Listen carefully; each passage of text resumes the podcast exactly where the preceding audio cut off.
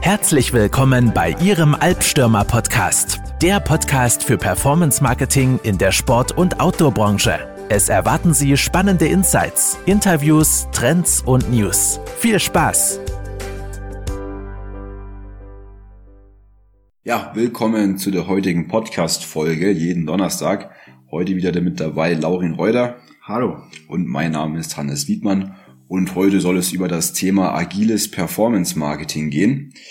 Ja, was ist das Problem? Ähm, viele, viele Unternehmen, besonders Offliner, die jetzt durch die Pandemie ins Online-Geschäft gegangen sind, haben einfach noch so ein Stück weit, sag ich mal, sehr, sehr veraltete Budgetplanungsansätze, wenn man es so nennen möchte. Ähm, was ja, meinen wir, wir damit? Wir sehen es immer öfter auch bei Kunden teilweise noch, ähm, die ihre Budgets über ein ganzes Jahr vorausplanen ähm, abhängig auch vom Geschäftsjahr da sind und sich überlegen, okay, welchen, welchen Topf am Budget habe ich und wie kann ich den verteilen und das schon fürs ganze Jahr im Voraus.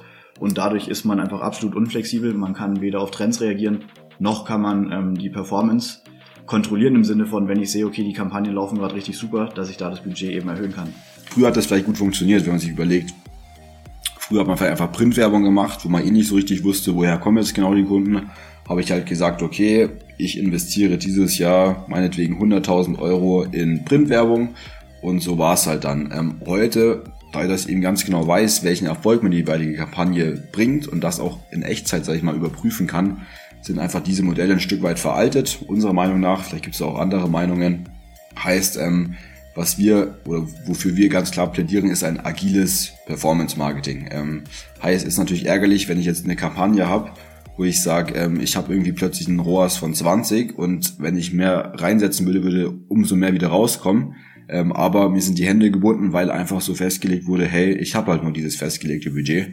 Ähm, ist halt ein Stück weit ungünstig. Ist einfach ein Stück auch, was, dass man einfach mit der Zeit geht. Ähm, wie du sagst, früher dieses Performance-Marketing, dass ich wirklich in Echtzeit teilweise die Conversions nur drei bis 15 Stunden später reinkommen, beispielsweise Google Ads, ähm, und ich habe immer noch mein ganzes Budget fürs Jahr verplant das passt irgendwie einfach nicht mehr zusammen. Ähm, so ist es ja. Vielleicht gehen wir mal so ein paar auf so ein paar Merkmale ein, was denn ein agiles Performance Marketing kennzeichnet. Ähm, Laurin.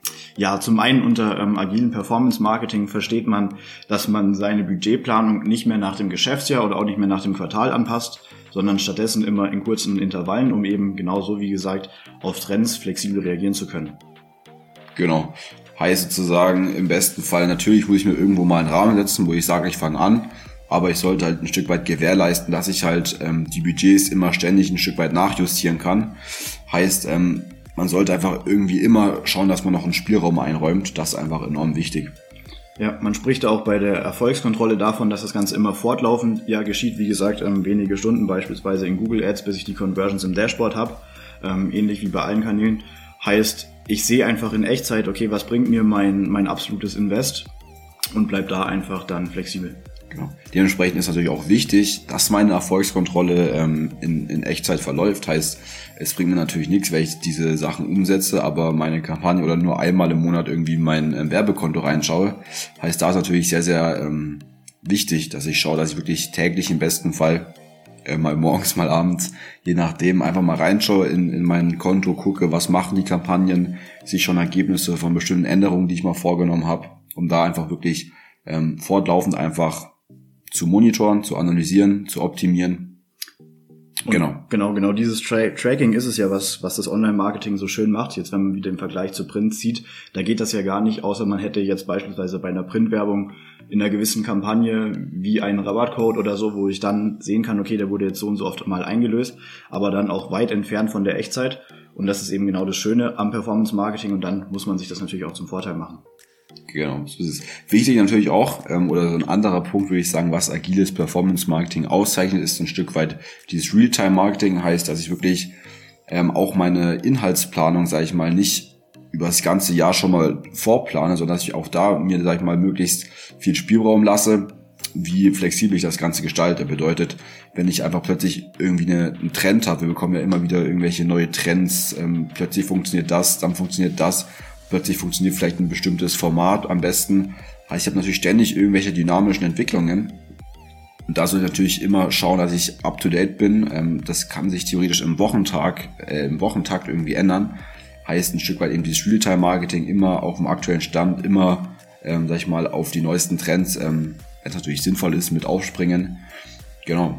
Und im Idealfall kommt bei so einem Realtime-Marketing dann auch nicht alles von einem großen Konzern vorgegeben und komplett ähm, strikt nach Regeln, sondern im Idealfall machen das dann eben auch Abteilungen, die so ein bisschen kundennah sind und da einfach mit den, mit den Kunden in Kontakt sind, am Markt sind und auch die Trends einfach persönlich erleben, da wirklich dabei sind und darauf reagieren können. Genau. Heißt natürlich da auch ganz, ganz wichtig, da springen wir vielleicht so ein bisschen in die Unternehmensseite mit rein, dass man, wenn möglich, irgendwie, sag ich mal, flache Hierarchien im Marketing etabliert, dass man flexible Systeme hat, dass man möglichst dezentral ähm, einfach arbeitet. Heißt jetzt ein blödes Beispiel aus der Praxis, ähm, dass man irgendwie einen Ort da mit allen möglichen Werbematerialien, Creatives so gelagert hat, dass jeder möglichst gut drauf zugreifen kann, dass man sich da auch immer austauscht, ähm, dass da einfach die Abläufe möglichst dezentral ist, dass man flexibel ist und einfach wirklich immer auf aktuelle ähm, Trends und Schwankungen agieren kann. Ja, wenn wir schon bei der Unternehmensseite sind, dazu gehört natürlich auch wieder das Thema Reportings, dass die Teams sich untereinander flexibel austauschen können, das auch in ähm, möglichst kurzen Intervallen, dass man einfach flexibel bleibt und wie gesagt nicht einfach alles vom, vom großen Konzern festgelegt und ähm, eingeschränkt. Genau. Also vielleicht so als Beispiel bei uns, also wir als Agentur haben eigentlich immer, sage ich mal, maximal im, im 14-Tage-Takt ein Reporting mit unseren Kunden. Sonst haben wir meistens wöchentlichen Reporting mit unseren Kunden und das ist einfach enorm wichtig, um einfach immer einfach diese, diese Stück weit die Kommunikation einfach zu verstärken, sei es eine Agentur oder einfach Mitarbeiter, dass man einfach wirklich ständig am Ball bleibt. Ähm, auch wenn wir jetzt einfach nur wöchentlichen Reporting haben, haben wir trotzdem, sag ich mal, täglich mit den Kunden wiederum Kontakt was einfach wichtig ist, um einfach, wie gesagt, so zu agieren, wie es bereits erwähnt wurde. Ja, im wöchentlichen Reporting bringt man das dann einfach nochmal auf den Punkt, ähm, schaut sich an, okay, was ist passiert, wie laufen die Kampagnen und sieht dann eben auch basierend auf den Trends, die eben immer vom Markt kommen, die man ja nicht kontrollieren kann, okay, was können wir noch machen, was kann man noch verbessern. Extrem wichtig. Genau. Und kommen wir vielleicht noch zu einem, einem letzten Punkt, was vielleicht so ein Stück weit ähm, ja eine Mentalitätsfrage ist, ähm, Mentalitätsfrage ist. Und zwar ist es das Thema ja, Skalierbarkeit. Ähm, Laurin, was, was kannst du dazu sagen? Skalierbarkeit, ja. Ähm, das Schlimmste, ähm, was ich persönlich immer finde, wenn man sieht, ist, dass die, dass die Kampagnen einfach nicht das Budget haben, obwohl sie gut laufen würden. Ja. Wenn ich sehe, ich stecke gerade ähm, 1000 Euro rein und es kommen 10.000 Euro zurück und dann ist von oben aber festgegeben, ähm, wir haben für diesen Monat nur die 1000 Euro Budgetplanung und es ist nicht möglich, daran was zu machen. Ähm, dann ist das mit eigentlich das Frustrierendste, wenn man wüsste, okay, wenn ich jetzt 2000 reinstecke, kommen 20.000 zurück, wenn man das so ähm, proportional skalieren kann. Wie du sagst, Mentalitätsfrage, ähm, so ein Stück weit das Denken, Kosten oder ist es ein Invest? Und ich habe das Gefühl, und so ist es auch oft da draußen, dass viele Unternehmen bei der Budgetplanung das Marketingbudget vielleicht auch noch so ein Stück weit wie Kosten verteilen und gar nicht so mit dem Invest-Gedanken. Genau. Also auch wenn man jetzt, sag ich mal, als Kunde nicht sagt, ich möchte jetzt direkt irgendwie mehr Geld ausgeben, dann kann man es natürlich auch aus dem, aus der Perspektive sehen, dass man einfach so ein Stück weit wie als Refinanzierungsmodell sieht. Jetzt mal ein blödes Beispiel. Ähm, ich habe einfach eine sehr, sehr gute Performance und kann dadurch, sage ich mal, ein Stück weit, ähm, sind meine Margen auch groß genug, dann kann ich natürlich mit dem Refinanzierungsmodell arbeiten. Bedeutet, dass ich sage, bestimmter Prozentsatz XY ähm, refinanziere ich sozusagen wieder in meine Ads rein. Heißt es mal wird gesagt, ich setze vielleicht mal 100.000 Euro um und ich sage, ich möchte immer mindestens ähm, 20% davon refinanzieren, also dass ich dann wiederum 20k zum Beispiel in Ads reinstecke, ist zum Beispiel einfach ein Modell, mit dem ich ein Stück weit ja, vertikal skalieren kann. Ja, so kann ich das natürlich jeden Monat mitnehmen, im Idealfall noch in kürzeren Intervallen wieder und kann so einfach Performance Marketing als Kanal für sich selbst ähm, nach und nach skalieren. Genau. Ähm, natürlich ist jetzt gerade in den umsatzgetriebenen Ads ist es natürlich immer recht einfach zu sagen, was am Ende des Tages bei rumgekommen ist. Aber Performance Marketing wird ja im Grunde genommen datengetriebenes Marketing.